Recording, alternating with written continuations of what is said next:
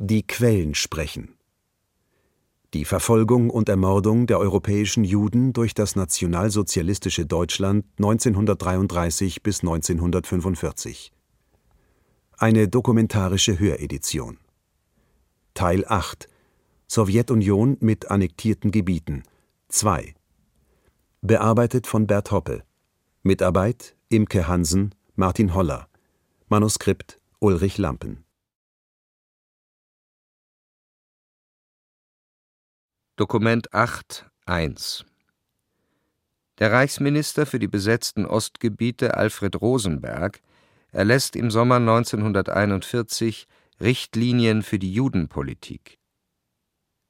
Erstens Allgemeines alle Maßnahmen zur Judenfrage in den besetzten Ostgebieten müssen unter dem Gesichtspunkt getroffen werden, dass die Judenfrage nach dem Kriege für ganz Europa generell gelöst werden wird. Sie sind daher als vorbereitende Teilmaßnahmen anzulegen und bedürfen der Abstimmung mit den sonst auf diesem Gebiet getroffenen Entscheidungen. Andererseits können die bei der Behandlung der Judenfrage in den besetzten Ostgebieten gemachten Erfahrungen für die Lösung des Gesamtproblems richtungweisend sein, da die Juden in diesen Gebieten zusammen mit den Juden des Generalgouvernements das stärkste Kontingent des europäischen Judentums bilden. Ein etwaiges Vorgehen der örtlichen Zivilbevölkerung gegen die Juden ist nicht zu hindern, soweit sich dies mit dem Gebot der Aufrechterhaltung von Ruhe und Ordnung im Rücken der kämpfenden Truppe vereinbaren lässt dem Vorgehen des Straßenpöbels und anderer dunkler Elemente, denen es nur auf die Plünderung jüdischer Geschäfte und Ausraubung des Judentums zu ihrer eigenen Bereicherung ankommt, ist scharf entgegenzutreten. Drittens. Absonderung aus der übrigen Bevölkerung. Ein erstes Hauptziel der deutschen Maßnahmen muss sein, das Judentum streng von der übrigen Bevölkerung abzusondern. Das Sowjetjudentum hat besonders in den Kerngebieten der UdSSR seit der bolschewistischen Revolution dauernd versucht, sich zu tarnen, um unauffällig in beherrschende Positionen aufrücken zu können. Zu diesem Zweck haben zahlreiche Juden ihr mosaisches Bekenntnis aufgegeben und russische Familien Vor- und Vatersnamen angenommen.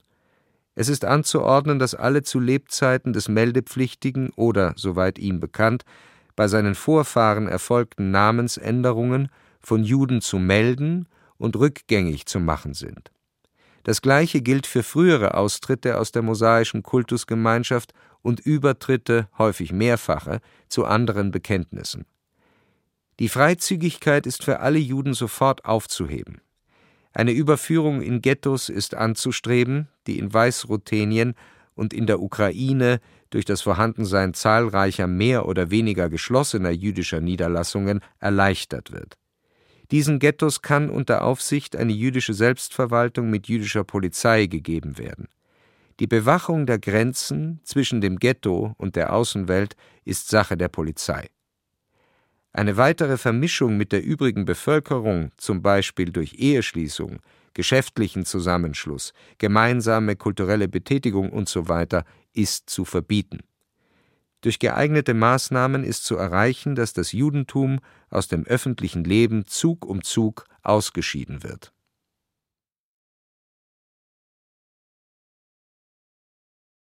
Dokument 8.2 Ukrainische Bürger bitten die Stadtverwaltung von Kamjanetz-Podilski, Kamjanetz-Podolski, am 9. September 1941 zwei Juden weiterhin als Friseure arbeiten zu lassen. Wir, die unterzeichnenden ukrainischen Bürger, Einwohner des Bezirks Polski Filwarke, bitten Sie, Herrn Bürgermeister, dem Herrn Gergi Ikowitsch Gellmann und seinem Sohn, dem Friseur Sanwel Gergikowitsch Gellmann, zu erlauben, im Bezirk Polski Filwarke zu arbeiten. Die beiden waren in keiner sowjetischen Organisation tätig und es wurde bei ihnen nichts Verdächtiges festgestellt. Sie waren den Ukrainern gegenüber stets freundlich, die ganze ukrainische Bevölkerung würde die beiden Herren gern in Polski Filwarke arbeiten sehen.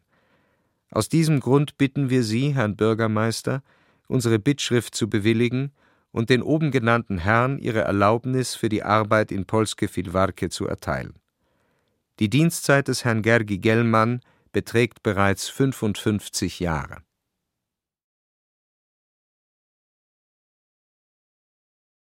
Mein Name ist Rudolf Gellwart, geboren im Jahre 1930. Ich war Häftling im Konzentrationslager Theresienstadt von 2. Oktober 1942 bis zur Befreiung im Mai 1945 und gehöre zu den wenigen Kindern und Jugendlichen, die dieses Lager überlebt haben. Man kann wirklich mit dem berühmten Nobelpreisträger und Auschwitz-Häftling Imre Kertész sagen, unser Überleben war ein Betriebsunfall. Dokument 8 38 Berthold Ruttner beschreibt in seinem Tagebuch Mitte Dezember 1941 seine ersten Eindrücke vom Ghetto Minsk und den dortigen SS-Männern. Handschriftliches Tagebuch, 10. Dezember 1941. Die langen Nächte sind schrecklich. Alles hustet, stöhnt. Die schlechte Luft reizt, die man in Stücke schneiden könnte. Kranke jammern und ringen nach Luft. Männer und auch Frauen schnarchen entsetzlich, wachen zuweilen mit Schreck auf und hungrige Ratten huschen über Betten, werfen von den Regalen Gegenstände auf die Schlafenden, ängstliche Frauen schreien auf, ich liege eng, schwitze, meine Haut juckt entsetzlich und ich warte mit Sehnsucht auf den Morgen. Bin meist der Erste auf, liege ich noch, rezitiere ich im Kopf und überdenke meine ganze Lage und die meiner Umgebung. Stumpfsinn regiert die Stunde. Hunger tut weh. Hab genug Erfahrung in dieser Beziehung, aber wenn das Tier Mensch geistig zu den Hunden flieht, dann ist ein Zustand erreicht, der unerträglich wird und den die stärksten Nerven kaum auszuhalten vermögen. Somit ist's jetzt. Gemessen an meiner heimatlichen Untersuchungshaft lebte ich damals in einem Paradies. 11. Dezember 1941. Im Lande der Nagaikas, Handpeitschen mit kurzem Griff und geflochtener langer Lederschnur, die über Köpfe und Körper saust, herrscht die Prügelmisere. Gleich nach meiner Ankunft sah ich hier Dostojewski Bilder abstoßendster und deprimierendster Art. Mir unterstehenden jüdischen Russen wurde Missverständnissen wegen ins Gesicht geschlagen. Gestern intervenierte ich erneut wegen der Unterkünfte meiner fünf Russen. Unter ihnen befindet sich der Erbauer des Minsker Lenin-Hochhauses, ein sehr großer und imposanter Betonbau. Seine Frau und eine Tochter wurden erschossen, ein 13-jähriges Mädchen mit feinem Gesicht und Augen, die viel gesehen haben, blieb ihm alles Geld und Gut, Wäsche etc. verlor er. Also damit meine Russen nicht delegiert werden, intervenierte ich bei einem SS-Mann, dem diese Aufgabe obliegt. Der Mann war aus meiner Heimat, ich vermute aus Tirol, und so stellte ich mich akustisch auf den Ton des Inspektors an. Als ich ihn ansprach, besah mich und meinte, ich sei ja Jude und hätte den Hut abzunehmen, wenn ich mit ihm sprechen wolle. Es war kalt, der Wind strich mir durchs spärliche Haar. Ich nahm mein Wiener Hüttel ab und brachte mein Anliegen vor. Der junge Mann konnte mein Sohn sein.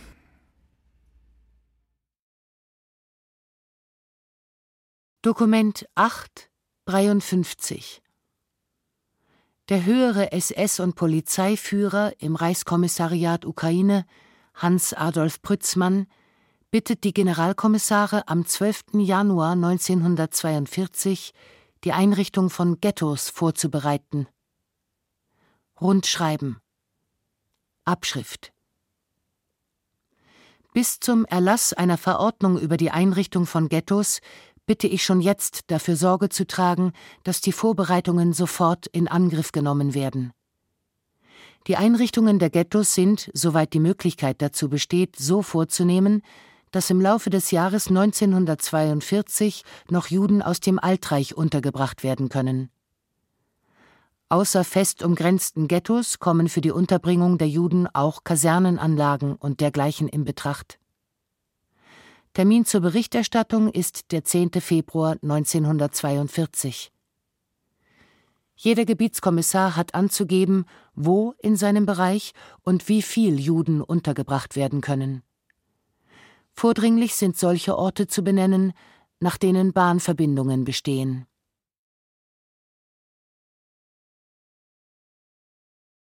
Dokument 8, 98 Der Reichsminister für die besetzten Ostgebiete, Alfred Rosenberg, schlägt am 6. Mai 1942 vor, wie die Zuständigkeiten beim Judenmord aufgeteilt werden sollen. Römisch 1 der Reichsführer SS nimmt anscheinend die Zuständigkeit für das Gesamtgebiet der Judenangelegenheiten in den besetzten Ostgebieten für sich und seine dort eingesetzten SS- und Polizeiführer in Anspruch. Römisch II. Der Reichsminister Ost schlägt vor: Erstens. Der Reichsminister Ost und die ihm nachgeordneten Dienststellen sollen zuständig sein a für die Entscheidung über die Zugehörigkeit von Personen zum Judentum, sowohl allgemein als auch im Einzelfalle, b. für die Entscheidung darüber, in welcher Form und in welchem Tempo die Ausscheidung der Juden durchzuführen ist, Notwendigkeit des Ersatzes jüdischer Handwerker durch erst noch anzulernende Ukrainer, Weißruthenen usw. So Zweitens der Reichsführer SS und die SS- und Polizeiführer in den besetzten Ostgebieten sollen zuständig sein nur für die Durchführung der Ausscheidung der Juden.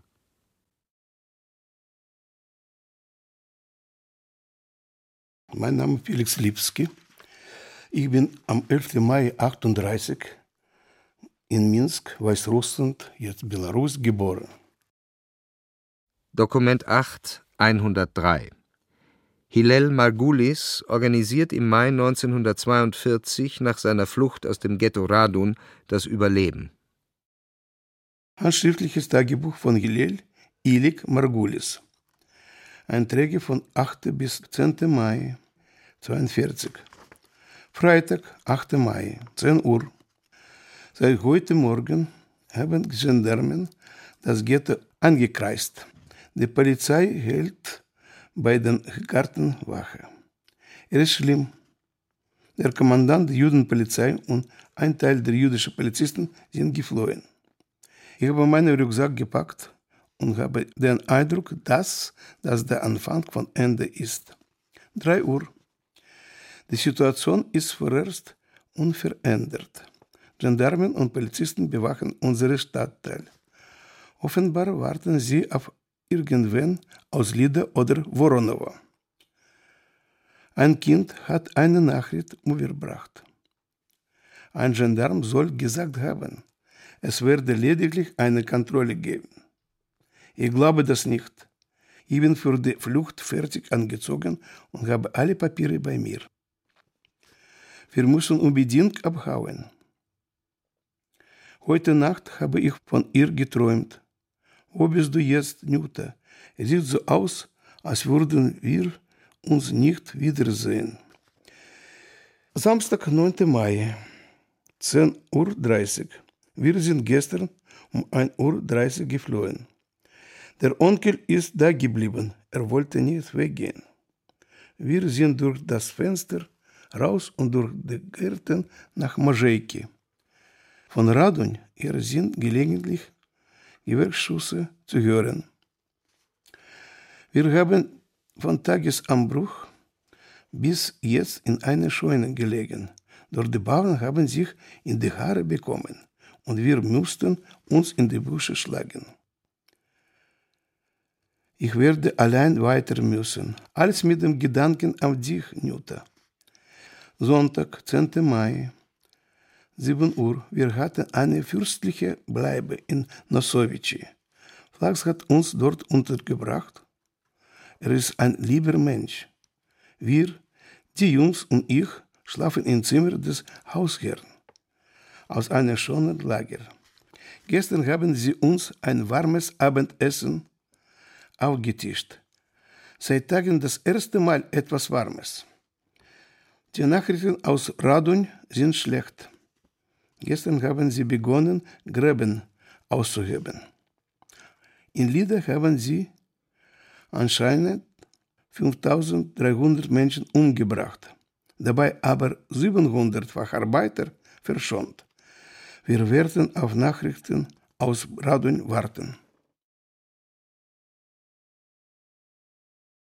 Dokument 8 109 Der Soldat Stefan Hampel desertiert im Mai 1942, nachdem er die Ermordung der 2000 Juden von Wasilitzki beobachtet hat. Handschriftlicher Lebenslauf aufgeschrieben im Wehrmachtsgefängnis Freiburg. Im Mai 1942 hatte ich von meiner Truppe einen Urlaub nach Grodno, Lida und Wilna erhalten, zwecks Nachforschung nach dem Verbleib meiner Mutter und zur Klärung meiner Vermögenslage. Meine Mutter, zuletzt wohnhaft in Grodno, Bahnhofstraße 52, im eigenen Haus, ist nach Aussage aller Miteinwohner und sonstiger Bekannten während der Bolschewistenzeit spurlos verschwunden, wahrscheinlich verschleppt. Auf diesem Urlaub hatte ich auch das Erlebnis, welches dann den mittelbaren Anlass zu meiner Tat gab. Voriges Jahr im Mai wurde in Weißrussland eine Aktion durchgeführt, wobei durch ein Mordkommando, wie sich die Angehörigen dieses Kommandos selbst benannten, bestehend aus Polizei und SS, alle dort lebenden Juden abgemordet wurden. Um den ungeheuren seelischen Eindruck, den dieses Erlebnis bei mir hinterließ, verständlich zu machen, möchte ich hier kurz schildern, wie diese Aktion vor sich ging. Am Vormittag traf das Kommando auf Lastwagen und Krafträdern in Wassilizki ein, bereits aus einer anderen Stadt kommend, wo sie am frühen Morgen bereits alle dort lebenden Juden abgeschossen hatten. In Wassilizki war das Ghetto bereits seit einigen Tagen hermetisch gesperrt und auf einem freien Platz ein Riesengrab geschaufelt. Im Ghetto wurden nun alle Juden auf der Hauptstraße zusammengetrieben, wo sie sich in Kolonnen familienweise niederknien mussten. Dann wurden sie durch einen dichten Kordon Polizisten bis kurz vor das Massengrab gejagt. Wer nicht schnell genug wollte, besonders alte Frauen und Kinder, wurde bereits auf diesem Wege abgeschossen. Die Straße war nachher übersät mit diesen Leichen. Vor dem Massengrab angekommen, mussten sich die 2000 Juden dann auf den Bauch legen. Familienweise mussten sie dann aufstehen und passierten dann eine Kommission, bestehend aus Herren der Zivilverwaltung, welche ihnen Geld, Schmuckstücke usw. So abnahm und sie dann mit der Lederpeitsche weiterjagte. Dann mussten sie sich bis auf das Hemd entkleiden und in das Grab hineinsteigen. Besonders entsetzlich wirkte es auf mich, weil das alles schweigend vor sich ging. Die Juden waren so benommen, dass sie schweigend, sich fest umschlungen haltend, ins Grab stiegen, manche Kinder lachend wie im Spiel, sie begriffen nicht, worum es ging, bis sie auch mit einem Fußtritt hinab befördert wurden viele Mütter mit ihren Säuglingen an der Brust. Ein Polizist des Mordkommandos erlitt, obwohl er durch solche Bilder schon gewöhnt sein musste, einen Nervenzusammenbruch und wurde schreiend fortgeschafft. Dieses Erlebnis machte auf mich einen besonders tiefen Eindruck, weil ich immer daran denken musste, was die Russen mit den Angehörigen deutscher Soldaten machen werden, wenn sie erfahren, was wir mit ihren Staatsangehörigen gemacht haben. Zwar bin ich als Deutscher und Ehrenzeichenträger der Hitlerjugend überzeugt, dass das Judenproblem irgendwie gelöst werden muss, Aber diese Form der Ausrottung traf mich aus obigem Grunde besonders hart. Monatelang noch stand ich unter dem Bann des Erlebten. Als ich einige Wochen später von meiner Truppe, dem Feldersatzbataillon 78 4, einen zweitägigen Sonderurlaub erhielt, begab ich mich nach Grodno zu meinem mütterlichen Haus, um noch einmal an der Stätte zu weilen, an der meine von mir sehr geliebte Mutter zuletzt vor ihrem Verschwinden gelebt hatte. Am Tage vor Urlaubsantritt hatte ich noch eine kameradschaftliche Aussprache über alles, was mich bedrückte, mit dem Kompanieführer meiner Kompanie. Er konnte mir auch nur sagen, dass mit solchen Dingen jeder mit sich selbst fertig werden muss. Als ich dann in Grodno war, überfiel mich wieder mit aller Macht die Sorge und Angst um meine Mutter, die Erinnerung an das schreckliche Erlebnis in Weißrussland und die Scham, dass wir, das kulturellste Volk der Welt und eine so ehrenvolle Armee wie die deutsche es doch ist, so entsetzliche Mittel anwenden müssen, um ein politisches Problem zu lösen. Ganz verwirrt und innerlich gebrochen entschloss ich mich, vorläufig nicht zur Truppe zurückzukehren.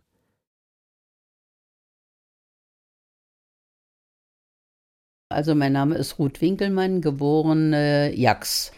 Bin geboren am 8.9.1928 und habe Berlin und Deutschland als mein Vaterstadt und mein Vaterland immer sehr verinnerlicht. Von 1942 an waren meine Eltern von Staatswegen geschieden worden. 1943 bis 1945 lebte ich im Halbuntergrund. Das heißt, ich lebte nicht da, wo ich polizeilich gemeldet war. Auf der polizeilich gemeldeten Stelle wäre ich dreimal verhaftet worden. Dokument 8 118 Chidekel Nachame Avseevna flüchtet im Juni 1942 vor der Massenerschießung in Charkowtschizne. Charkowtschizna. Handschriftliche Aufzeichnungen. Das Massaker von Charkowtschizne.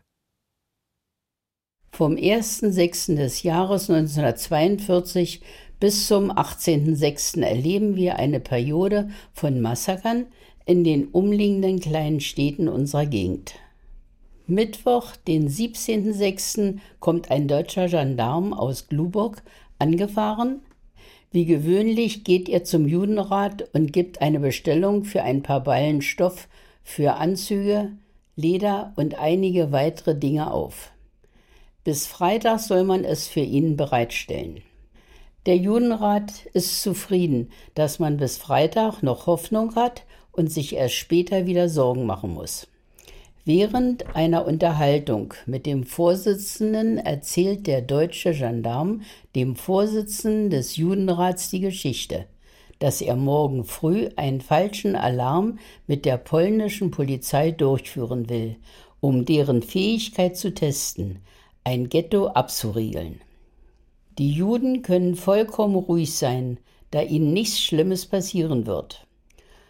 Nun, das Spiel ist klar, das Ghetto wartet. Ein paar polnische Polizisten sitzen in Herschel Barans Wohnung, betrinken sich und spielen Karten. Das war vorher nie passiert. Um drei Uhr nachts gehen sie von dort weg. Das Schicksal aller hängt an der Polizeiwache. Man sieht, wie der Gendarm ins Wachlokal geht. Die Frauen mit Kindern auf dem Arm laufen auf das Feld. Im Ghetto herrscht große Panik. Man rennt hin und her, manche zum Judenrat, andere planlos. Herschel Baran, ein Mitglied des Judenrats, sowie einige jüdische Polizisten mit Schlagstöcken in den Händen wollen die Ordnung aufrechterhalten. Das heißt, das Ghetto vorerst nicht provozieren, weil möglicherweise nichts Böses passieren wird. Die Menschen folgen nicht. Wer kann, schließt sich durch und läuft zum Feld. Um vier Uhr sieht man, wie die Polizisten aus dem Wachlokal herauskommen und sofort sind Schüsse zu hören. Jetzt sind die Leute vom Judenrat überzeugt, dass dies kein herkömmlicher Spaß ist, sondern der echte, blutige Spaß. Und dieselben, die eben noch Ordnung hielten, riefen jetzt Juden, rettet euch, lauft. Und es ist ein Laufen, ein Jammern, Geschrei von kleinen Kindern, von Frauen, die die Hände ringen und schreien. Herr der Welt, wieso haben wir in deinen Augen mehr gesündigt als alle anderen Völker? Aber die einzige Antwort auf ihr Geschrei sind Gewehrschüsse der aufgebrachten, wütenden, betrunkenen Polizisten auf eine der Mütter. Ich laufe mit meiner Mutter und meinen beiden Schwestern Feige und Frumke hinten aus dem Städtchen hinaus. Neben einem Roggenfeld bleiben wir erschöpft stehen und haben keine Kraft mehr zu laufen. Da hörten wir Autolärm und Rattern von Maschinengewehren. Wir begriffen, dass dort die Ehrengäste dieses Festes fuhren, der SD, und fingen mit aller Kraft wieder an zu laufen.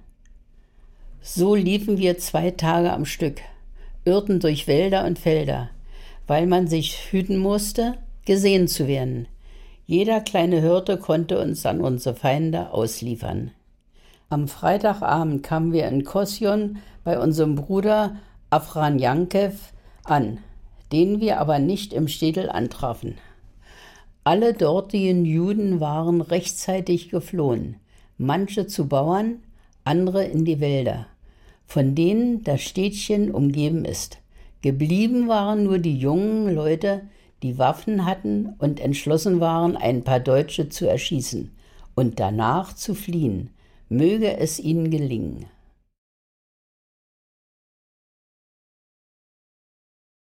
Mein Name ist Bialas Sarah.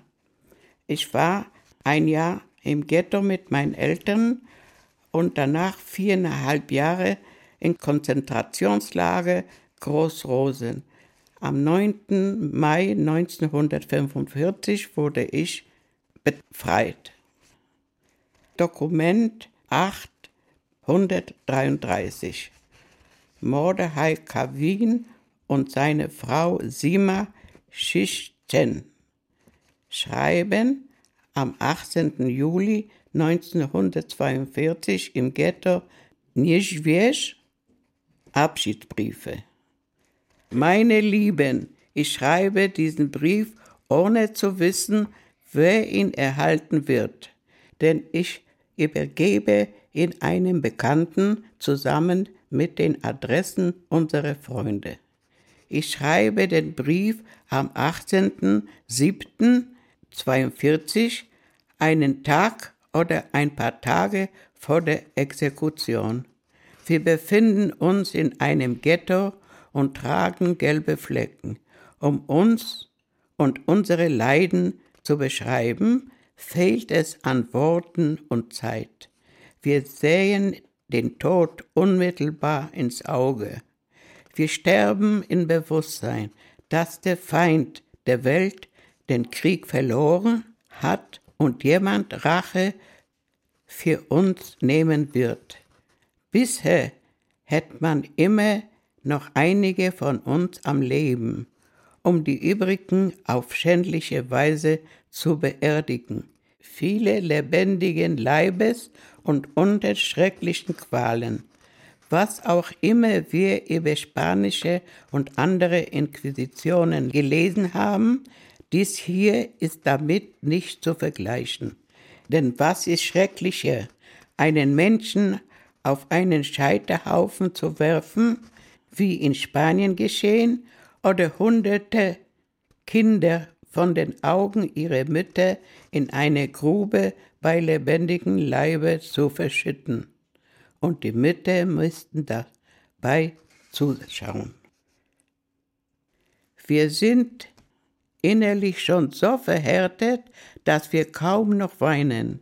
Wir warten auf den Tod wie auf einen helfenden Engel, der uns von Kummer, Schimpf und Schande erlöst. Wir sitzen in Nieswisch und hören, dass tagtäglich eine Stadt ausgelöscht wird. Und jetzt sind wir an der Reihe. Heute oder morgen wir und die Kinder, so feine, wohlgeratene Kinder, liegen in unseren Kleidern und warten auf den Tod. Ach und weh, weh über uns. Den Christen, der diesen Brief abschicken wird, habe ich versprochen, dass ihr ihn gut belohnen werdet dafür, dass er den Brief vielleicht nach dem Krieg abschicken wird. Euer Mordechai Kavin.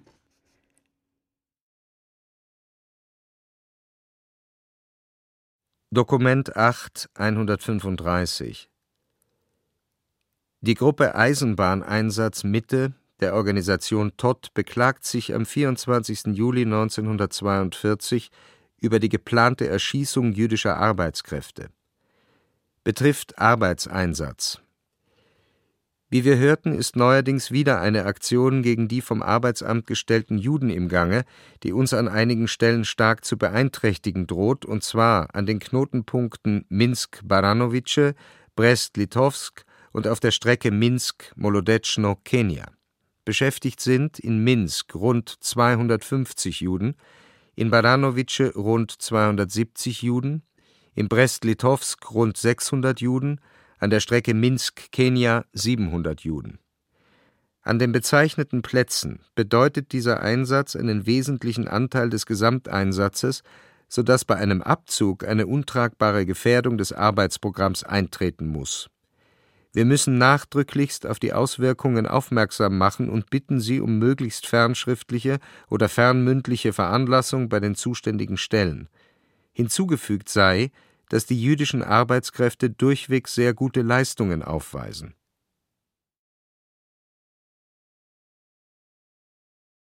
Dokument 8 152 Der Schüler Roman Krawtschenko aus Kremenitz, Kshamnjenjetz, beobachtet im August 1942, wie die Juden aus dem Ghetto zur Erschießung abgeholt werden.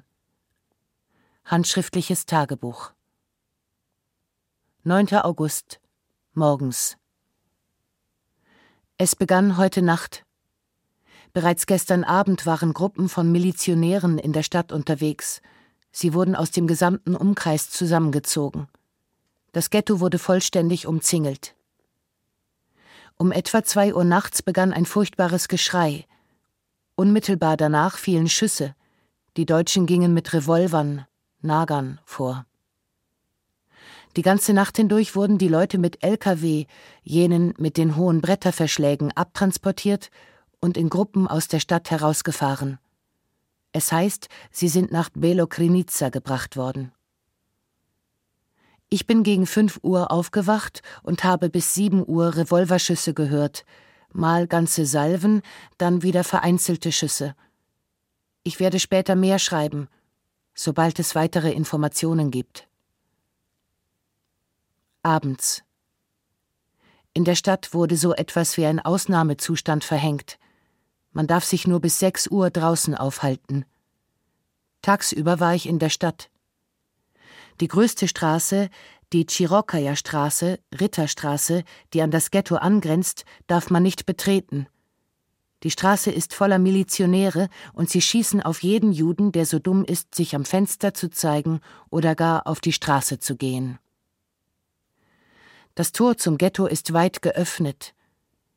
Die Chirokaya-Straße ist hell erleuchtet, es ist sehr still und vor Anspannung vibriert förmlich die Luft.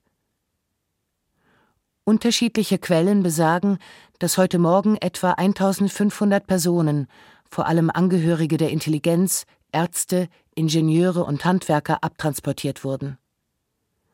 Offensichtlich sind diejenigen abgeholt worden, die nicht erschossen werden sollen. Es heißt, die Juden seien bewaffnet und hätten zurückgeschossen. Angeblich ist sogar ein Gendarm getötet worden. Sollte das stimmen, was ich jedoch stark bezweifle, wäre es bedauerlich, dass es nur einen getroffen hat. Im Laufe des Tages hatte das Schießen nachgelassen, doch nun ist es wieder stärker geworden. Mal sehen, was die Nacht bringt. Ich sitze auf meiner Haustreppe, ein Maschinengewehr ist zu hören. Was machen diese Leute durch, zum Tode verdammt, in den Ecken ihrer Häuser versteckt? Die Stille ist fürchterlich. Das Knallen der Revolver, Maschinengewehrsalven und die schweren Gewehrstöße der Schutzmannschaften sind deutlich zu hören. Ich gehe jetzt schlafen. Ich werde das Tagebuch unter mein Kissen legen, vielleicht schreibe ich nachts weiter, wenn etwas Interessantes passiert, ich möchte nichts auslassen. 11. August Der letzte Akt der Gewalt gegen die Juden in unserer Stadt steht unmittelbar bevor. Ich beschreibe erst heute die gestrigen Ereignisse, gestern hatte ich nicht die Kraft dazu. Dass die Juden sich zusammengeschlossen haben und verteidigen, hat sich als Märchen erwiesen. Die Wesensart hat triumphiert. Sie verhielten sich wie Schafe, die zur Schlachtbank geführt werden. Gestern sind etwa 5000 Menschen erschossen worden. Am Stadtrand gibt es einen alten Schützengraben, etwa einen Kilometer lang. Ein jakutisches Regiment, das in unserer Stadt stationiert war, hat ihn angelegt. Dort fanden die Exekutionen statt. Der Abtransport der Juden aus dem Ghetto begann um etwa drei Uhr nachts und dauerte bis tief in die Nacht. Es war ein furchtbarer Anblick. Das Ghettotor wurde weit geöffnet. Dahinter stand in Zweierreihen die Kolonne der Verdammten. Ein Wagen fährt vor, die Kolonne setzt sich in Bewegung, die ersten Paare legen sich auf die Ladefläche des LKW, die nachfolgenden auf sie drauf und so weitere mehrere Schichten. Es ist vollkommen still. Kein Sprechen, kein Schreien, kein Weinen. Betrunkene Milizionäre schlagen mit ihren Gewehrkolben auf jene ein, die zurückweichen, aber auch auf diejenigen auf der Ladefläche. Der LKW fährt los, beschleunigt und rast aus der Stadt. Ihm entgegen kommen genau die gleichen Lkw mit den Bretterverschlägen, aber diese sind voll beladen mit Kleidungsstücken. Obenauf sitzt ein Milizionär, der sichtlich erheitert mit dem Regenschirm einer Frau spielt. Er ist nicht umsonst so zufrieden, hat er doch eine Tasche voller Uhren, fünf Paar Füllfederhalter in der anderen, und mehrere Anzüge sowie eine Pelzjacke hat er unterwegs an einem sicheren Platz abgeladen. Außerdem hat er sicher mindestens einen Liter getrunken. Der LKW rast aus der Stadt hinaus mit vier Milizionären, jeder in einer Ecke, deren einziger Zweck es ist, zu fluchen und mit ihren Gewehrkolben auf die Leute einzuschlagen, die auf der Ladefläche liegen. Am Zielort angekommen, hält der LKW an. Die zum Tode Verdammten steigen aus, ziehen sich an Ort und Stelle aus, Männer und Frauen, und gehen einer nach dem anderen zum Graben. Der Graben ist bereits mit Leichen gefüllt, die mit Chlorkalk bestreut sind. Auf dem Wall sitzen zwei Gestapo-Männer mit nacktem Oberkörper und Pistolen in der Hand. Die Leute steigen in den Graben, legen sich auf die Leichen. Man hört Schüsse. Fertig. Nächster.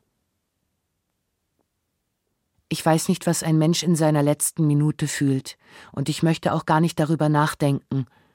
Da wird man ja verrückt. Es gab einige, die versuchten, sich zu wehren, sie weigerten sich, sich auszuziehen oder wollten nicht in den Graben steigen. Sie wurden an Ort und Stelle getötet und in den Graben geworfen.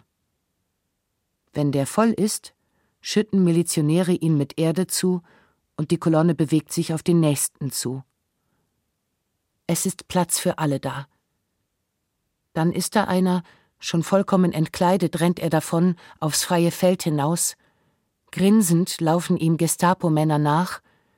Er ist schon 200 Meter entfernt, doch dann zielen die Gestapo-Männer in aller Ruhe und beginnen auf ihn zu schießen.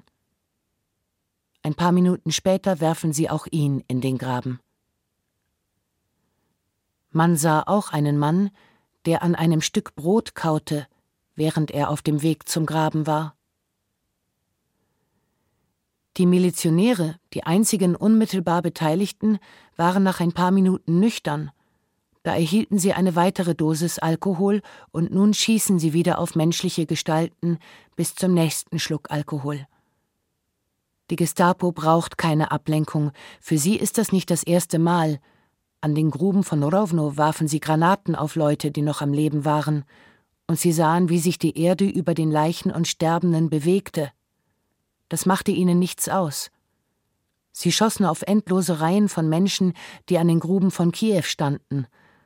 Und schließlich, während des Pogroms in Dubno, versammelten sie alle Facharbeiter und boten ihnen an, jeweils eines ihrer Kinder mitzunehmen, und wurden ärgerlich und wütend, als die Unglücklichen sich weigerten zu arbeiten und darum baten, mit ihren Familien erschossen zu werden. Ein Auto nach dem anderen fährt ab. Es ist nun schon Abend und die Wagen sind nicht mehr so voll. Auf den Ladeflächen sitzen ältere und junge Frauen, Kinder. Eine der Frauen lächelt abwesend, eine andere zupft ihr Kopftuch zurecht. Ihr alle werdet in zehn Minuten umgebracht. Versteht das doch. Wehrt euch. Nein.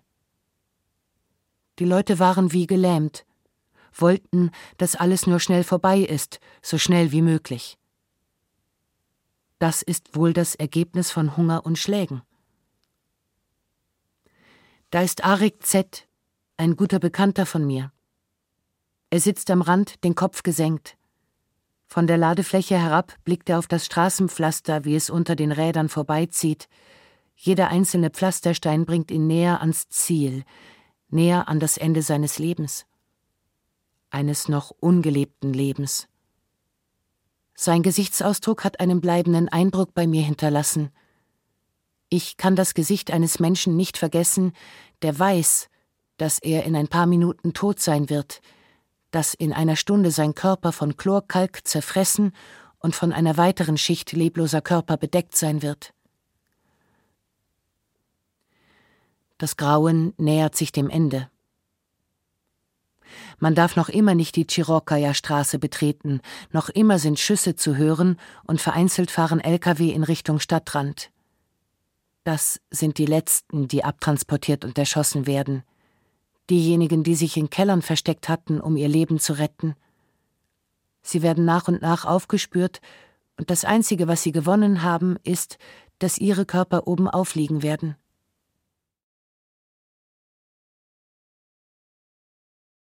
Dokument 8 163 Beretz Goldstein erinnert sich am 27. August 1942 daran, wie teilnahmslos er vor Kriegsbeginn auf Berichte über die Verfolgung der deutschen Juden reagiert hat. Ich, Mottel Maschis und Berl Gottnick diskutieren darüber, ob schließlich alle Juden ermordet und damit ausgerottet werden – und ob es irgendeine Erinnerung an sie geben wird. Wenn alle Juden ermordet werden, wer wird der Welt die Wahrheit berichten, die bittere Wahrheit, die schrecklichen Taten, die Grausamkeiten, die an uns verübt wurden?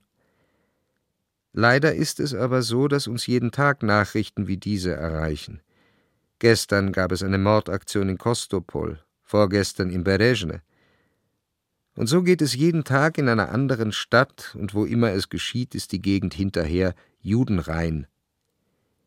In einem Gebiet, wo eine Mordaktion stattgefunden hat, darf auch nicht die Spur eines Juden übrig bleiben, und schnappt man einen Juden, der sich irgendwo in Feld oder Wald versteckt hat, dann übergeben ihn die Bauern der Polizei. Die wird ihn schon erledigen. So gibt es also keinerlei Hoffnung, dass auch nur ein einziger Jude übrig bleibt, irgendein lebender Zeuge, der der Welt dies alles überliefern könnte. Nun könnte man einwenden, dass es genug Menschen anderen Glaubens gibt, denen diese Schandtaten ebenfalls nahe gehen, die verbittert zusehen. Die wollen es aber nicht überliefern, weil es ihnen nicht so ans Herz greift. Es greift ihnen nicht ans Herz, weil ja nicht ihre Glieder abgetrennt werden. Nur uns Juden denen man bei lebendigem Leibe jeden Tag Stücke herausschneidet, greift es ans Herz.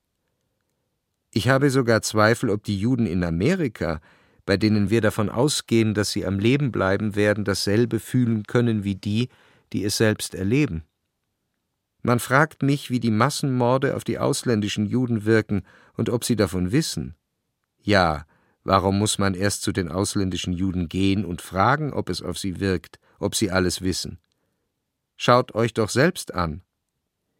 Wie haben wir uns in der Sowjetzeit gefühlt, wenn wir gelesen haben, dass in Deutschland die Juden ausgerottet werden, oder wenn überlebende jüdische Zeugen, die von dort zu uns geflohen waren, uns genau erzählten, was dort passiert? Man saß und las die Zeitung oder hörte dem Bericht des geflohenen Juden zu. Währenddessen trank man Tee, aß einen guten Kuchen oder Torte und bot auch jenem davon an. Aber brach es uns das Herz? Nein. Im Herzen fühlten wir nichts. Wohl seufzten und stöhnten wir, aber ihm, dem Flüchtling, war es bitter. Das fühlt man erst, wenn man es selbst am eigenen Leibe erlebt. Ebenso fühlen die ausländischen Juden. Das zeigt, dass das jüdische Volk ein abgestorbener Körper ist. Ein Glied spürt nicht, was dem anderen geschieht. Das jüdische Volk der Welt müsste schreiend an das Gewissen aller Völker appellieren. Er sandte sein Volk, und es soll ihm dienen. Bedauerlicherweise denken selbst unsere Brüder nicht daran.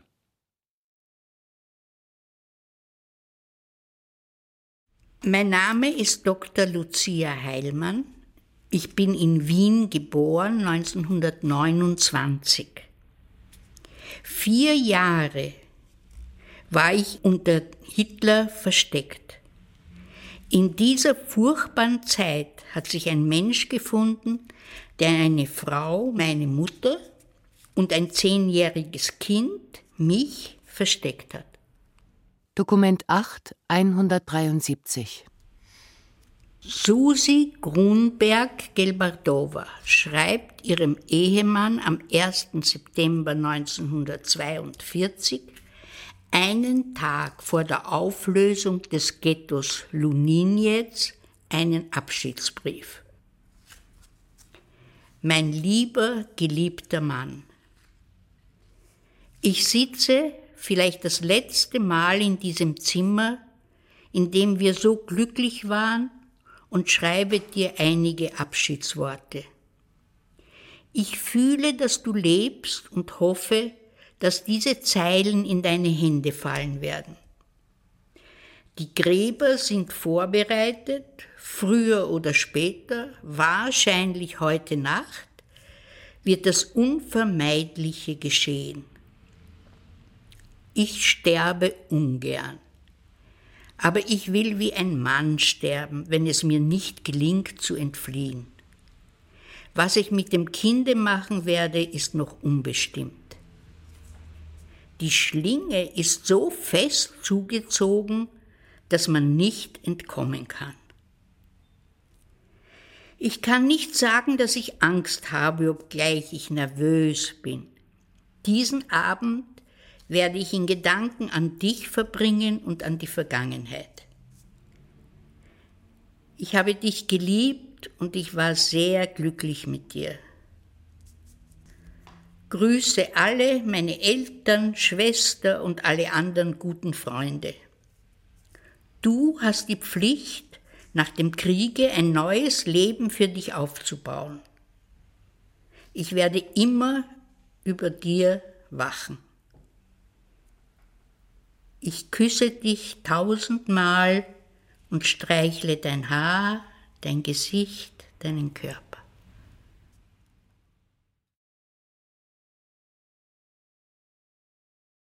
Dokument 8, 175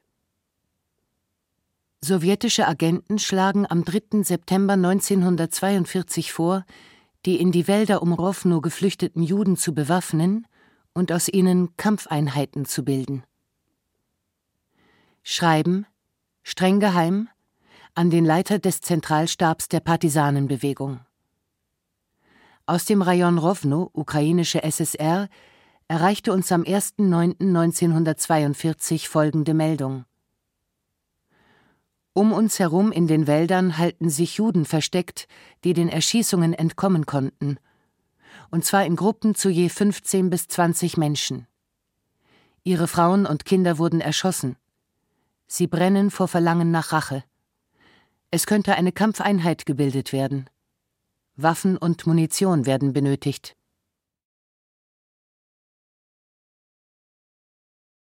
Mein Name ist Olaf Strassmann. Ich bin mit Kaiser Wilhelm geboren am 27.01., nur ein bisschen zu später. Und bin geboren in Zechau-Lesen, Kreis Altenburg.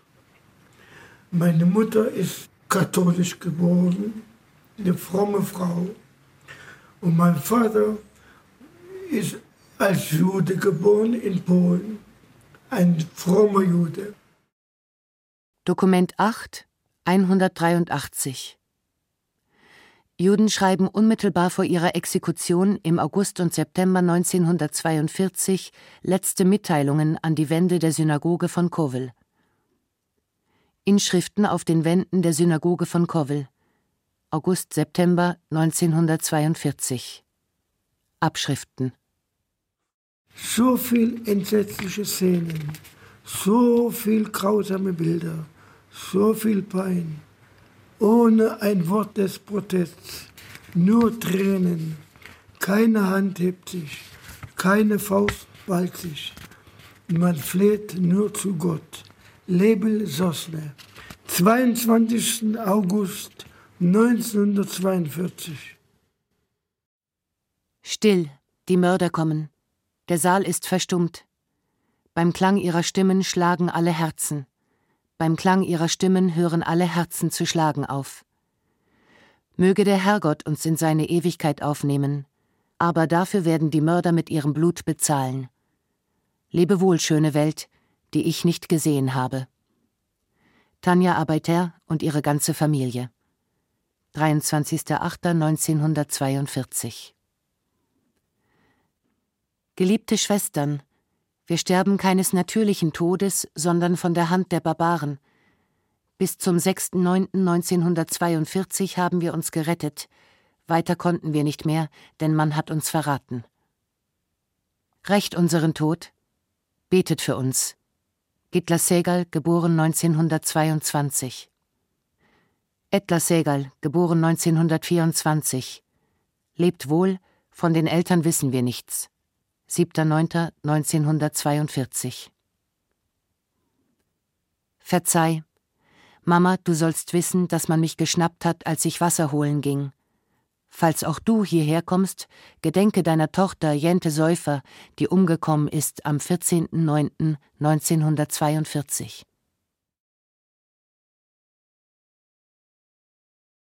Mein Name Leon Schwarzbaum, geboren am 20.02.1921 in Hamburg, Altona. Meine Eltern kamen aber ein paar Jahre später nach meiner Geburt, da war ich vier Jahre alt, nach Benzin, das Oberschlesien. Und da wohnte die Familie meiner Mutter. 1939 habe ich Abitur gemacht in meiner Schule und 1939 ist der Krieg ausgebrochen. Die Deutschen besetzten das Gebiet. Man hat das Ghetto eingerichtet, später, 41, 42. Und dann kamen die ganzen Aussiedlungen nach Auschwitz, hauptsächlich nach Auschwitz. In Auschwitz war ungefähr zwei Stunden Fahrt von unserer Stadt entfernt. Ja, und da war ich zwei Jahre in Auschwitz und hatte Glück, dass ich es überlebt habe. Dokument Nummer 8192. Ein aus Lutz geflohener Jude schreibt im Herbst 1942 in seinem Versteck im Wald einen Abschiedsbrief an seinen emigrierten Sohn.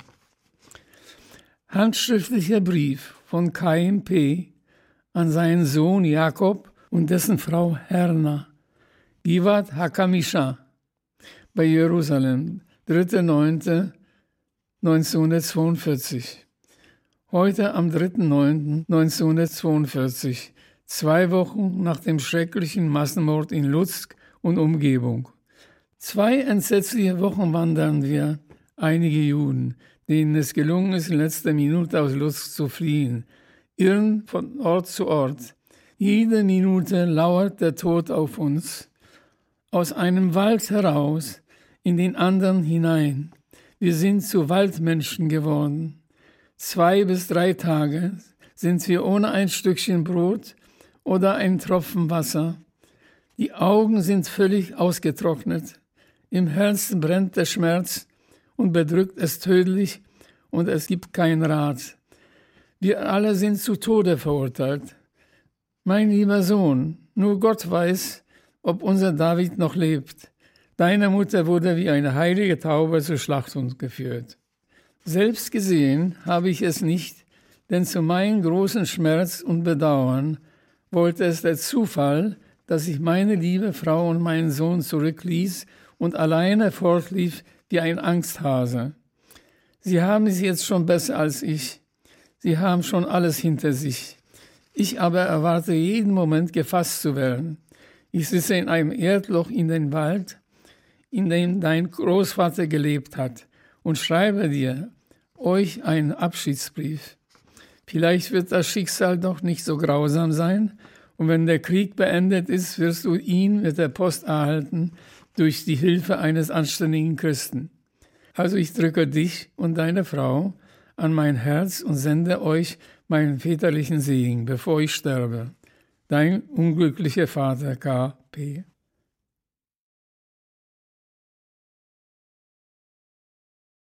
Dokument 8 206 Jüdischer Polizist aus Wilne, Wilna, rechtfertigt sich am 27. Oktober 1942 für seine Mitwirkung an der Selektion von Juden in Aschmena, Aschmiana. Stenogramm der Sitzung des Judenrats.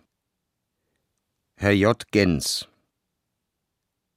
Meine Herren, ich habe Sie heute eingeladen, um von einer der schrecklichsten Tragödien in der jüdischen Geschichte zu berichten, als Juden Juden zum Tod führten.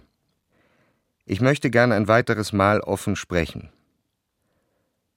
Vor einer Woche kam Weiß vom Sicherheitsdienst und gab uns im Namen des Sicherheitsdienstes den Befehl, nach Aschmena zu fahren. Im Aschmener Ghetto lebten etwa 4000 Juden und so viele könne man dort nicht belassen. Daher müsse das Ghetto verkleinert werden. Die Menschen, die den Deutschen nicht genehm sind, müssten selektiert, abgeführt und erschossen werden. Zuallererst Frauen mit Kindern, deren Männer letztes Jahr von Kapunes verschleppt wurden. In zweiter Linie Frauen und Familien mit vielen Kindern.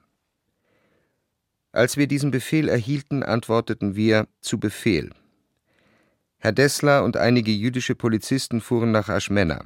Nach zwei bis drei Tagen hat die jüdische Polizei festgestellt und dies im Gebietskommissariat in Wilne erklärt, dass erstens die Frauen, deren Männer letztes Jahr verschleppt wurden, beschäftigt seien und es daher nicht möglich sei, sie abzuführen, und es zweitens überhaupt keine Familien mit vier bis fünf Kindern gebe. Das Maximum seien in der Regel zwei und nur wenige hätten drei Kinder. Das wäre also auch keine Möglichkeit. Ich vergaß zu erwähnen, dass mindestens 1500 Personen abgeführt werden sollten. Wir sagten, dass wir eine solche Anzahl nicht bereitstellen könnten. Wir fingen an zu verhandeln. Als Herr Dessler mit seiner Meldung aus Aschmena kam, sank die geforderte Anzahl auf 800. Als ich dann mit Weiß nach Aschmena fuhr, sank die Anzahl wiederum auf 600. In Wirklichkeit war die Lage anders. Wir verhandelten bis 600. Währenddessen entfiel die Variante Frauen mit Kindern und übrig blieb die Variante alte Menschen. Tatsächlich wurden in Aschmena 406 alte Menschen zusammengesucht, diese wurden dann ausgeliefert. Die jüdische Polizei rettete diejenigen, die leben müssen. Die nur noch kurze Zeit zu leben hatten, hat man weggegeben. Mögen die alten Juden uns vergeben, sie waren das Opfer für unsere Judenheit, für unsere Zukunft. Dokument 8 208 Himmler ordnet am 27. Oktober 1942 an, die Bewohner des Ghettos Pinsk umgehend zu ermorden. Befehl geheim an höheren SS- und Polizeiführer Ukraine Prützmann. Beglaubigte Durchschrift. Der Wehrmachtsführungsstab teilt mir mit, dass die Strecke Brest-Homel immer mehr durch Bandenüberfälle leidet und dadurch der Nachschub für die kämpfende Truppe in Frage gestellt wird. Aufgrund der mir vorliegenden Meldungen ist das Ghetto in Pinsk als Zentrale der gesamten Bandenbewegung in den Pripyat-Sümpfen anzusehen. Ich befehle Ihnen daher, trotz Bestehens wirtschaftlicher Bedenken, das Ghetto in Pinsk sofort auszuheben und zu vernichten. 1000 männliche Arbeitskräfte sind, falls es die Aktion erlaubt, sicherzustellen und der Wehrmacht für die Fabrikation der Holzhütten zu überstellen. Die Arbeit dieser 1000 Arbeitskräfte darf jedoch nur in einem geschlossenen und sehr bewachten Lager stattfinden. Falls diese Bewachung nicht garantiert ist, sind auch diese 1000 zu vernichten.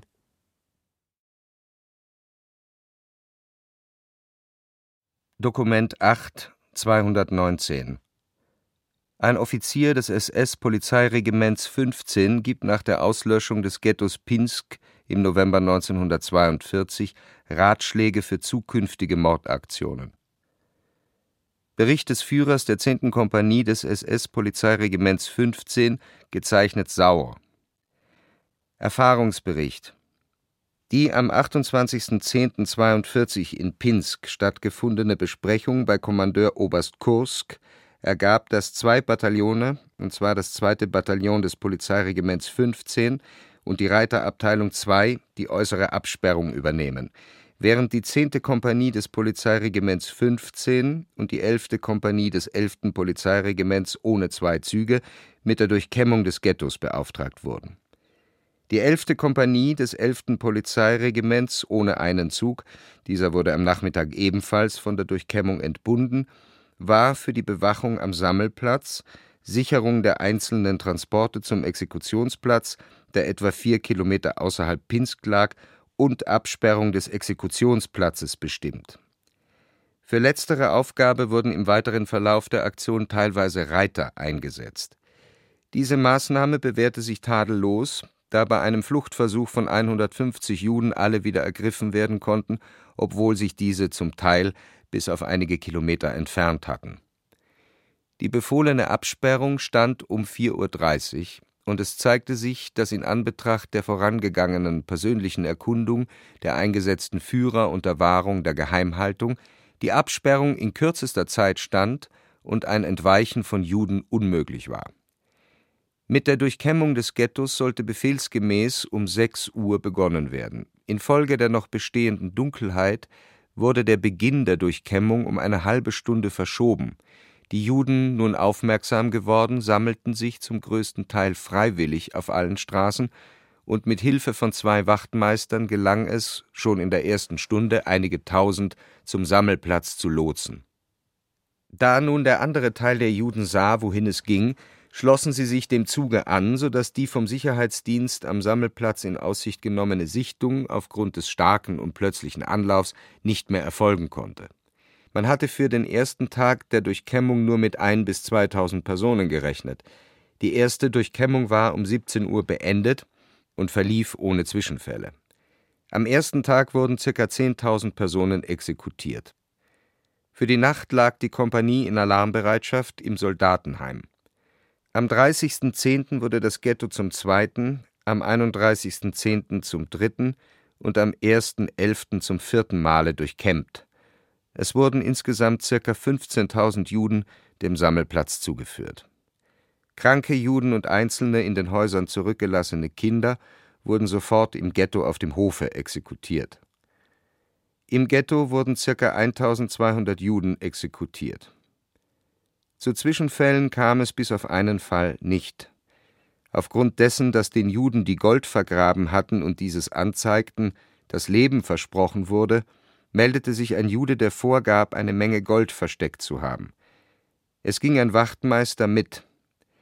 Da der Jude jedoch dauernd zögerte und den Wachtmeister immer wieder aufforderte, mit auf den Dachboden zu gehen, brachte der Wachtmeister den Juden wieder zu einem Sammelplatz im Ghetto. Hier weigerte sich der Jude, sich wie alle anderen Juden auf den Boden zu setzen. Plötzlich sprang der Jude einen Angehörigen der Reiterschwadron an, entwendete ihm sein Gewehr und einen Stock und hieb mit letzterem auf den Angehörigen der Reiterschwadron ein. Nur durch das Dazwischentreten von Angehörigen der Kompanie konnte dieser Angriff vereitelt werden. Er wurde an Ort und Stelle exekutiert am 1.11. wurde die Kompanie ab 17 Uhr zur äußeren Absperrung eingesetzt und die Reiterabteilung II zu ihrem Standorte in Marsch gesetzt. Besondere Vorfälle ereigneten sich nicht. Am 2.11.42, 8 Uhr, wurde die Kompanie vom Sondereinsatz Pinsk entlassen und zu ihrem Standort in Marsch gesetzt. Erfahrung Erstens. Für die Durchkämmungskräfte ist es unbedingt erforderlich, dass ihnen Beile, Äxte und andere Werkzeuge mitgegeben werden, da es sich herausgestellt hat, dass fast sämtliche Türen usw. So verriegelt bzw. verschlossen waren und nur mit Gewalt geöffnet werden konnten. Zweitens. Wenn auch keine Zugänge zu den Dachböden erkennbar sind, so muss doch damit gerechnet werden, dass sich dort Personen aufhalten. Es ist jeder Dachboden unter Umständen von außen genauestens zu durchsuchen. Drittens. Wenn auch keine Keller vorhanden sind, so hält sich dennoch eine große Anzahl von Personen in dem kleinen Raum zwischen Erde und Fußboden auf. Diese Stellen sind von außen aufzubrechen und entweder durch Diensthunde nachstöbern zu lassen, bei der Aktion in Pinsk hat sich der Diensthund Asta hierbei hervorragend bewährt, beziehungsweise ist dort eine Handgranate hineinzuwerfen, worauf in allen Fällen die Juden unverzüglich ins Freie kommen. Viertens. Es ist mit einem harten Gegenstand die Umgebung der Häuser abzusuchen, da unzählige Personen sich in gut getarnten Erdlöchern versteckt halten. Fünftens. Auf die Hinzuziehung von halbwüchsigen Personen zum Verrat dieser Verstecke und der Zusicherung ihres Lebens wird hingewiesen. Diese Methode hat sich gut bewährt. Sechstens. Erfahrungen bei der Absperrung wurden nicht gemacht.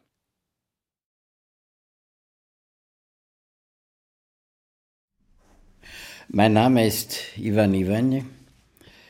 In dieser Hinsicht wichtig Lagernummer Buchenwald 58116, geboren in Banat in Serbien, Schriftsteller, wohnhaft in Belgrad und Wien. Dokument 8 238 Benic Berkowitz verliert am 21. Januar 1943 angesichts der Vernichtung der Juden den Glauben an Gott. Tagebucheintrag vom 21.01.1943 Wenn wir alle grausamen Taten, die die Menschen aller Klassen und Rassen im Verlauf der gesamten menschlichen Geschichte angerichtet haben, zusammen in eine Waagschale legten und in die andere die schönen Taten der Angehörigen jener Nation, aus der die größten Dichter und Denker hervorgingen, welche diese im Verlauf nur eines einzigen Jahres, des Jahres 1942, angerichtet haben, so würden diese Taten schwerer wiegen. In meinen Aufzeichnungen habe ich nur ein Tausendstel aller entsetzlichen Ereignisse geschildert. Der Historiker wird für sich viel Material entdecken, welches ihm die Überlebenden aus den Nationen der Welt übermitteln werden, aber wer wird ihm, dem Historiker, folgende Tatsache überliefern? Ein Säugling, den man auf dem Dachboden im dritten Stock versteckt hatte, wurde von den Suchenden entdeckt und von dort auf den Boden heruntergeworfen. Und die ganze Gemeinde derer, die noch am Leben geblieben sind, steht beschämt da. Die Eltern, die ihn versteckt hatten, sehen das alles, sie weinen nicht, die Herzen sind zu Stein geworden. Und ihr amerikanische und englische Juden, ihr träumt sicherlich noch von all dem, was die nach immer höherem strebende Menschheit geschaffen hat, schafft und noch schaffen wird. Wenn ihr mit eigenen Augen nur ein Bild gesehen hättet, nur eine Szene unseres Lebens hier im Ghetto, für fünf Augenblicke nicht mehr, das hätte genügt, um eure Herzen zu erschüttern und vor der ganzen Menschheit und ihrer Zivilisation auszuspucken. In den letzten Augenblicken meines Lebens ist es mir unmöglich, Einzelheiten zu überliefern. Ich denke, dass ihr alles als Stummfilm auf der Leinwand sehen werdet. Wir werden mitsamt unseren Wurzeln herausgerissen. Alles ist ausgelöscht und es gibt kein Andenken an uns. Es ist für uns bedeutungslos, was nach dem Blutvergießen geschehen wird. Aber für wen wird man ein neues Land schaffen, ein neues Leben lagen doch alle Hoffnungen und der ganze Stolz des jüdischen Volkes auf dem Ostjudentum und das gibt es nicht mehr. Ich bitte euch, amerikanische Brüder, stellt kein Buch der Klagen oder unserer Zerstörung zusammen, bloß ein Buch der Verfluchungen, richtiger mit einem großen und kräftigen Fluch über die ganze Menschheit und ihre Kultur.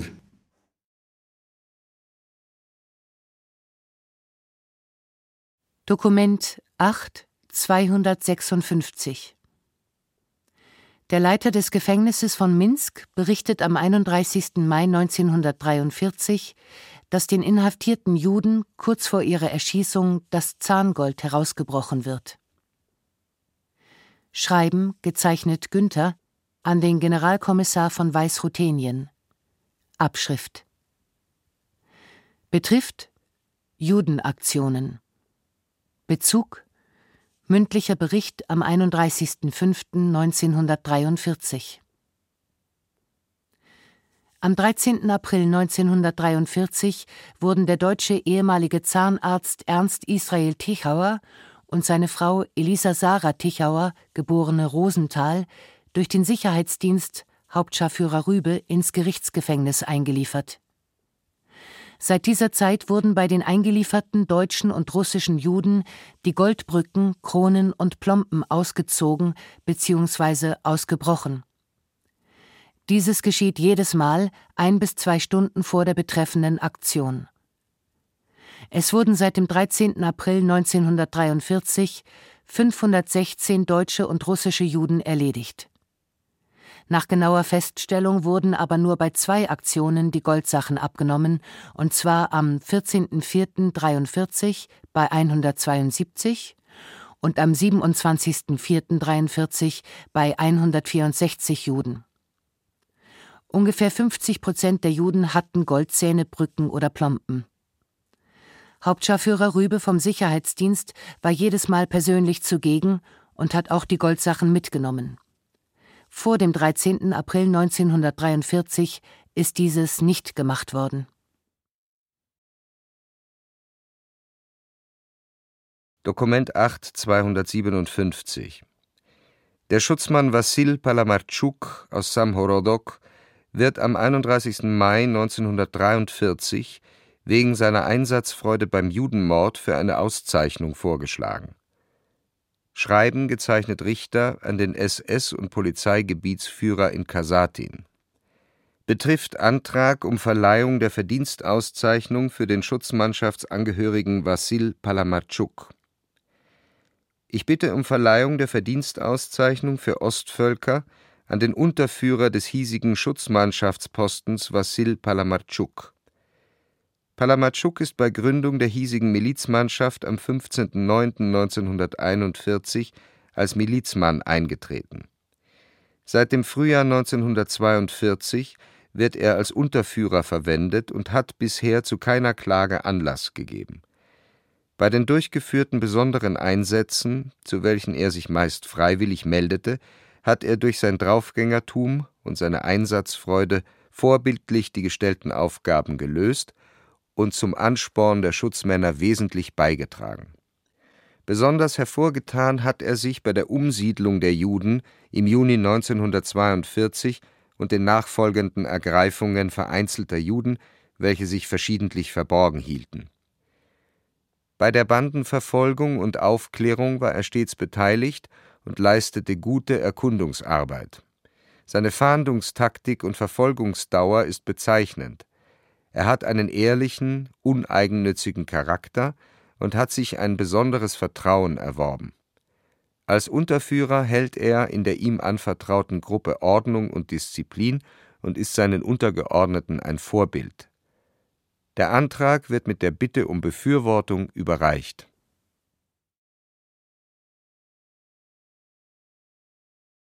Dokument 8 285 Jewish Telegraphic Agency Bericht vom 2. Juli 1944 über einen Priester, der Juden in Kremenetz, Kschemjenetz, mit Geburtsurkunden verstorbener Nichtjuden versorgte. Hunderte Juden von einem Priester vor den Nazis gerettet. Die Deutschen steckten ihn in ein Konzentrationslager. Moskau, 30. Juni. In einem Beitrag der Moskauer Presse wurde heute über das Schicksal der Juden in Wolinien berichtet. In der ukrainischen Stadt Kremenetz betrieb ein Priester eine Fälscherwerkstatt für Geburtsurkunden, die zahlreichen Juden das Leben gerettet haben. Der Priester, dessen Name als Vater Leon angegeben wird, sammelte bei nichtjüdischen ukrainischen und polnischen Familien die Geburtsurkunden ihrer verstorbenen Angehörigen und verteilte sie an Juden. Dadurch gelang es diesen, dem Tod zu entgehen. Viele Juden konnten gerettet werden, bevor die Nazis die List aufdeckten und Vater Leon in ein Konzentrationslager steckten, wo er vor einen Wagen gespannt wurde und schwere Lasten ziehen musste.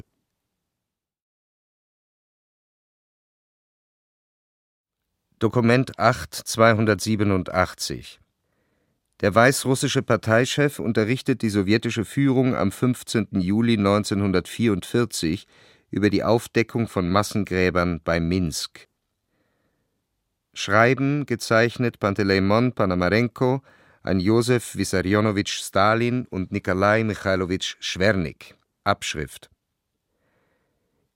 in der Umgebung von Minsk sind Massengräber mit mehr als 130.000 Menschen entdeckt worden. Heute habe ich gemeinsam mit einer Reihe von staatlichen und militärischen Vertretern eines der genannten Massengräber und einen Leichenverbrennungsplatz bei Trastenetz, sieben Kilometer östlich von Minsk, besichtigt. Dort befinden sich 40 gigantische Gräber voller Leichen unserer Bürger. Es ist schwer, den entsetzlichen Eindruck wiederzugeben, den tausende verbrannte und halbverbrannte, aufeinander geschichtete Leichen sowie Skelette, Schädelknochen, verdrehte Arme, vom Rumpf abgetrennte Beine hinterlassen. Anwohner berichten, dass die Besatzer mit der Verbrennung der Leichen aus den Massengräbern Mitte des Jahres 1943 begannen. Die Ausgrabungsarbeiten wurden von sowjetischen Kriegsgefangenen ausgeführt, die anschließend ihrerseits erschossen und verbrannt wurden, genauso wie zufällige Zeugen. Vertreter der außerordentlichen staatlichen Kommission sowie staatliche Mitarbeiter haben mit der Untersuchung der Verbrechen der deutschen Besatzer in Minsk begonnen. Angesichts der herausragenden gesellschaftlichen Bedeutung dieser Zeugnisse deutscher Gräueltaten bitte ich jedoch um die Entsendung von leitenden Mitgliedern der außerordentlichen Kommission wie etwa Burdenkoda Tolstoi nach Minsk.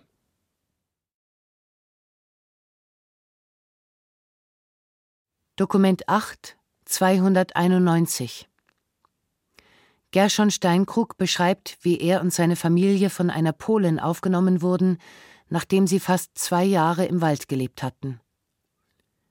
Mein Lebenslauf vom Ghetto bis zur Befreiung. Ich wurde 1907 in der Kleinstadt geboren, die zwischen Pinsk und Kovel liegt. 1932 habe ich mich in Kovel niedergelassen und von dort eine Frau genommen aus der Familie Zatz. Mein Name ist Gershon Steinkrug. Von 1932 bis 1936 war ich Leiter zweier Kinos in Kovel. Kurze Zeit nach dem 5. Juni 1942, als das erste Pogrom stattfand, bei dem 9860 Juden starben und die restlichen Juden in ein zweites Ghetto gesperrt wurden, in dem auch ich mit meiner Familie war, gab es ein zweites Pogrom, vor dem ich mit meiner Familie in den Wald floh. 21 Monate lang hielten wir uns im Wald auf.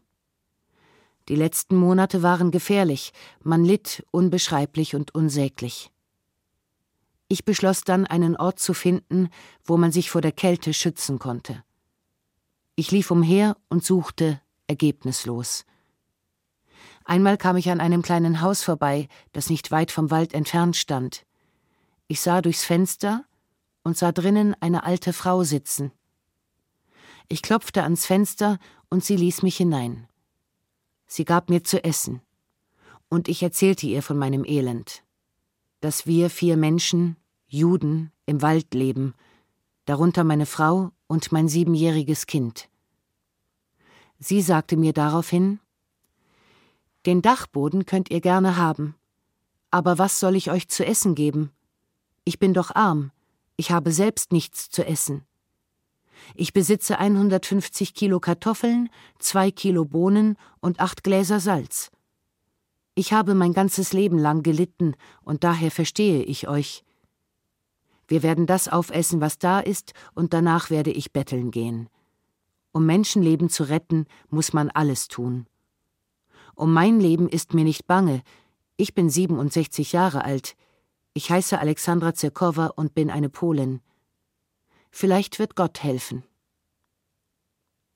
Und sie forderte uns auf zu kommen und behielt uns sechs Monate bei sich. Nach zwei Monaten tauchten auch zwei jüdische Jungen auf. Einer war ungefähr 19, der andere zwölf Jahre alt. Sie kamen auch aus Kovel, es waren Brüder. Die nahm sie ebenfalls auf. Sie aß mit uns und sie hungerte mit uns. Sie litt, was kein Mensch hätte erleiden wollen. Wir mussten leiden, weil wir Juden waren. Sie aber litt, weil sie ein gutes Herz hat. Jetzt fährt diese Frau nach Polen. Ich bleibe in Sowjetrussland. Und wenn irgendein jüdisches Hilfskomitee auf sie aufmerksam wird oder sie findet, dann bitte ich darum, dieser alten Frau zu helfen, weil sie sechs Menschen vor dem Tode gerettet hat. Zum Zeichen schicke ich hier mein Bild vom 15.10.1944.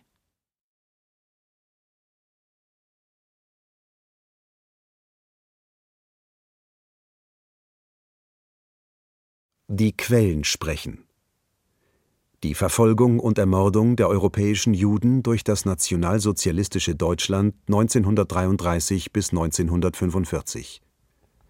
Eine dokumentarische Höredition. Teil 8 Sowjetunion mit annektierten Gebieten 2 Bearbeitet von Bert Hoppe. Mitarbeit Imke Hansen, Martin Holler.